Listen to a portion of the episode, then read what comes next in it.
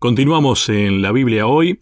Sebastián, me decía recién que, bueno, Dios se presentó. Convengamos que Él es el único que puede llegar a iniciar este vínculo, el que puede proponer este pacto, este vínculo, como bien decías, y se presentó como alguien que dice yo soy.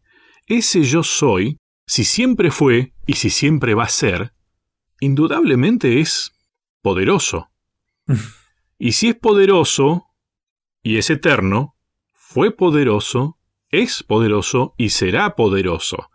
O sea, tiene el poder de todos los tiempos. Es todopoderoso todo el tiempo. ¿E-, ¿Está bien entendido así? Sí, perfecto. Me siento limitado con las palabras, sinceramente. Es que volvemos a hablar de lo que hemos hablado muchas veces, ¿no? La cuestión de cómo nosotros bajamos los conceptos de Dios a un lenguaje tan rudimentario, ¿no? Tan, está bien. También hay una cuestión nuestra yo escucho hablar a mi amigo Oscar González, tu amigo Oscar González, que utiliza muy, muy bien los recursos de la lengua española, sí. este, hasta para un mensaje de feliz cumpleaños, o sea, todo el mundo feliz cumpleaños, Seba, te queremos mucho, gracias por la...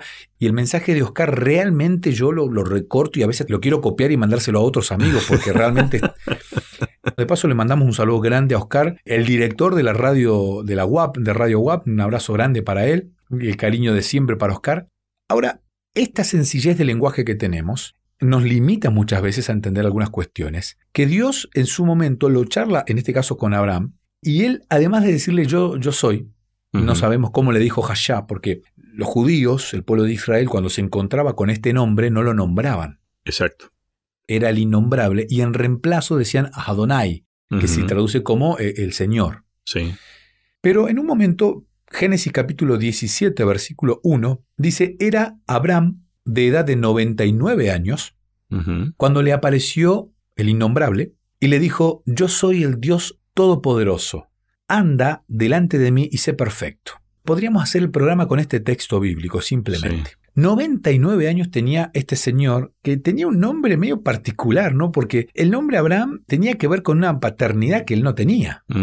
O sea, el nombre Abraham hacía referencia a una paternidad que él no, no, no tenía. Entonces, bueno, hmm. acá hay un, asterisco interesante, ¿no? 99 años tenía Abraham. O sea, que venga Dios, ¿sí? Y le diga, con vos voy a tener un montón de hijos, de descendientes.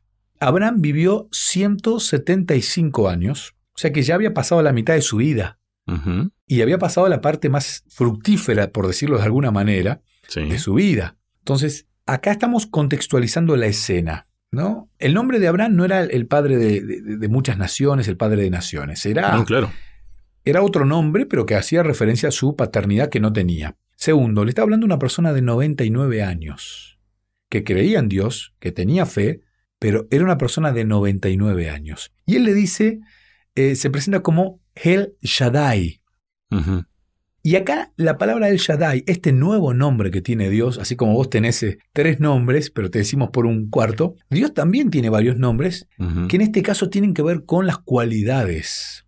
Es que en realidad, eh, Sebastián, a mí me da la sensación de que a nosotros el lenguaje no nos alcanza para decir todos los nombres de Dios. Entonces, es imposible que en un solo nombre, que el que más completo es es el yo soy, nosotros no, no podemos explicar todo lo que es Dios. Me parece que ahí tiene mucha lógica el Shaddai, Elohim, Adonai. En realidad es, para nosotros, para entenderlo. No hay una confusión de personalidad en Dios. No.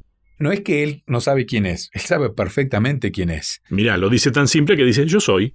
Ya está, con eso alcanza. Y acá le habla de el Yadai, que se traduce como Dios Todopoderoso, muchas veces se traduce, pero hay una riqueza tan grande en cuanto al, al, nombre. A mí me gusta, a mí cuando me preguntan Sebastián, yo sé el significado de Sebastián, lo conozco, me da un poco de vergüenza porque son esos nombres que cuando uno dice significa tal cosa, a mí me, me, suena medio raro. Digo, el que dijo qué significa Sebastián se debe haber llamado Sebastián, ¿no? Claramente, porque...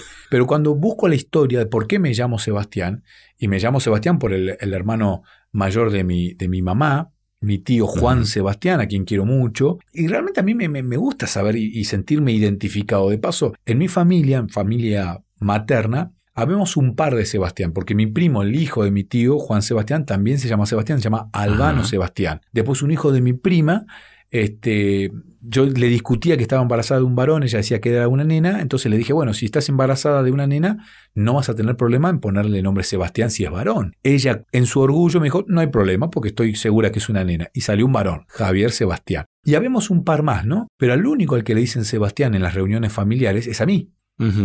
Entonces, a mí me gusta, eh, por supuesto que mi nombre me encanta, es mi nombre, es, que, es el que me identifica, pero además conocer la historia que viene con el nombre.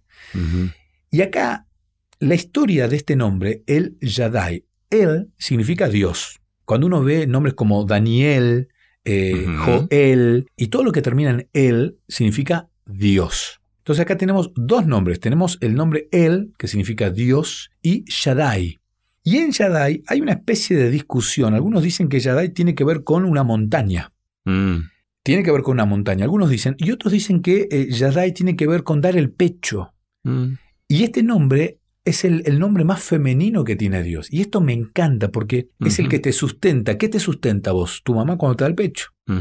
El mayor ejemplo de sustento, sí. Yo conozco a tu cuñada, por lo menos en la televisión la he visto, y ella da charlas acerca de lo importante. La importancia del amamantamiento, sí, sí, sí, sí. Es el sustento, ¿no? Y la ciencia hoy te viene a demostrar lo que la Biblia, lo que el mismísimo Dios te dijo miles de años antes, ¿no? ¿no? No hay nada que supere eso. Y que además, mira qué pleno que es este pensamiento, porque no lo podemos limitar a un mero traspaso de sustancia alimenticia. De ninguna manera. Es vínculo. Es algo inexplicable, que no tiene una explicación meramente química tiene que ver con otra cuestión, ¿no? Este, bueno, hoy la ciencia te demuestra claramente los efectos que tiene que la mamá pueda amamantar a, su bebé por más tiempo. Bueno, acá estamos hablando de Shaddai, tiene que ver con el pecho y con el hecho del sustento. Entonces algunos dicen, es Dios el sustentador, el todopoderoso. Ahí hay una relación tan clara, porque estamos hablando de un hombre con dinero, con mucha familia, de 99 años, que está dejándolo todo para ir hacia un lugar al que lo estaba enviando su Dios. Y él tiene que confiar plenamente en que no le va a faltar nada. Entonces Dios se le presenta y le dice, mira, yo soy Dios la montaña fuerte, Dios el sustentador, Dios el que te va a dar el pecho.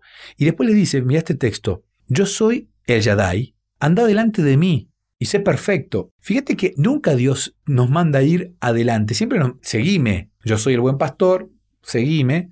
Pero acá le dice, no, anda adelante. Yo sé que vos tenés dos nenas, ya grandes tus nenas, yo tengo nenes más pequeños, pero hemos pasado y hemos disfrutado un poquitito así de lo que es ser mini Dios, mini, mini, mini Dios. Y hablo del hecho cuando le enseñaste a andar en bicicleta, cuando le enseñaste a caminar. Y uno cuando es padre y le enseña a caminar, uno no va delante de la nena, vení, vení, uno va ahí atrás, sujetándola, cuidándola con la bicicleta Sosteniendo. Sosteniendo. Sustentando. Sustentando. Es la misma raíz, es la misma palabra es el mismo concepto, es Dios te sujeta. Y al igual que pasa con el proceso de amamantamiento, esto que estás diciendo de, por ejemplo, enseñar a caminar, a andar en bicicleta, de sustentar, tiene que ver con la transmisión y el aprendizaje de la seguridad.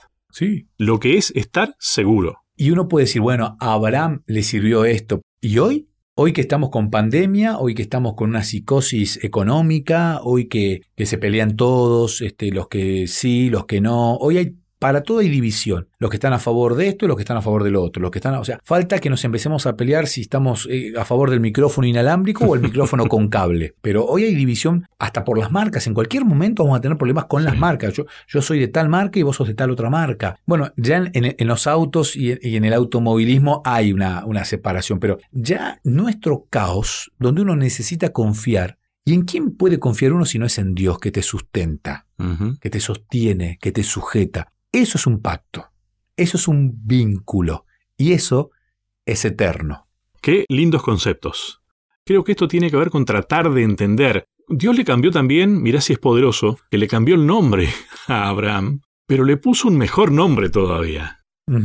Y eso para mí es una promesa, porque debe tener un buen nombre preparado para mí. ¿eh? Mejor que Lucho todavía. Mejor que Sebastián. Yo coincido. Sí, sí, sí, coincido. ¿Cuál será? Bueno, te propongo la pausa. Dale. ¿Ya seguimos? ¿Querés que hablemos un poco más de estos temas? Me encontrás en las redes sociales, en Facebook como Sebastián Martínez, en Instagram como Pastor Sebastián Martínez. Te espero.